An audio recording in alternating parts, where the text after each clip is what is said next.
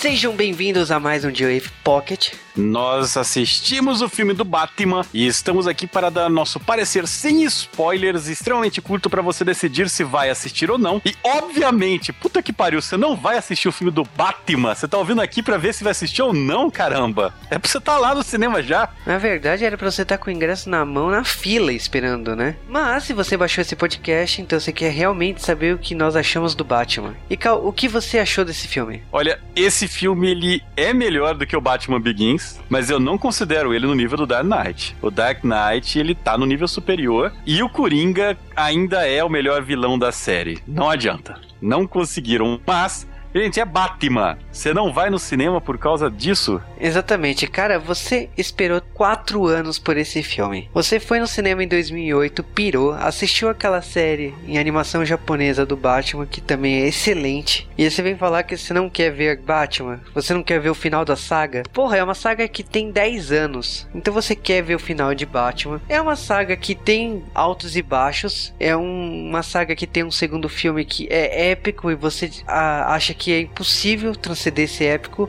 Eu vou te falar que esse filme chega perto disso. O que talvez fale é, a ausência de um Coringa, mas tem Bane, é, tem tanta coisa aí legal. Aliás, o Bane não é legal, né? Convenhamos que nos quadrinhos ele nunca foi legal, mas no filme ele tá bem interessante aí. E tem muita surpresa aí que vai explodir a sua cabeça.